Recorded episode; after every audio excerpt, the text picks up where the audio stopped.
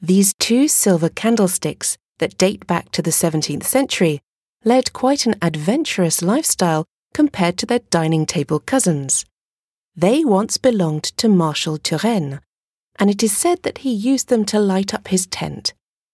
Very few pieces of silver smithery from this era have survived to this day, as they were often melted down to retrieve the silver in difficult times.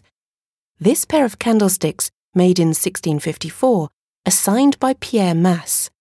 Each candlestick has a circular base and a fluted shaft and is decorated with plant motifs. These designs are typical of this renowned craftsman's early creations.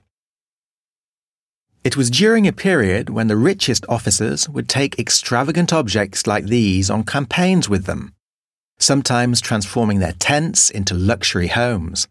The officers' desire to show off a certain level of luxury could be explained by a desire to flaunt their high ranking army status.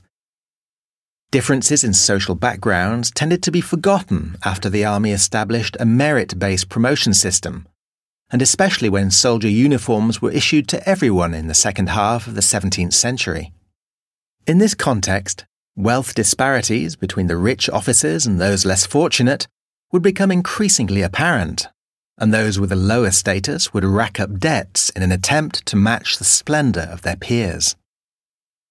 Faced with this excessive taste for luxury during campaigns, Louis XIV published a decree in 1690 that aimed to place regulations on the silverware that the officers could bring with them in their luggage.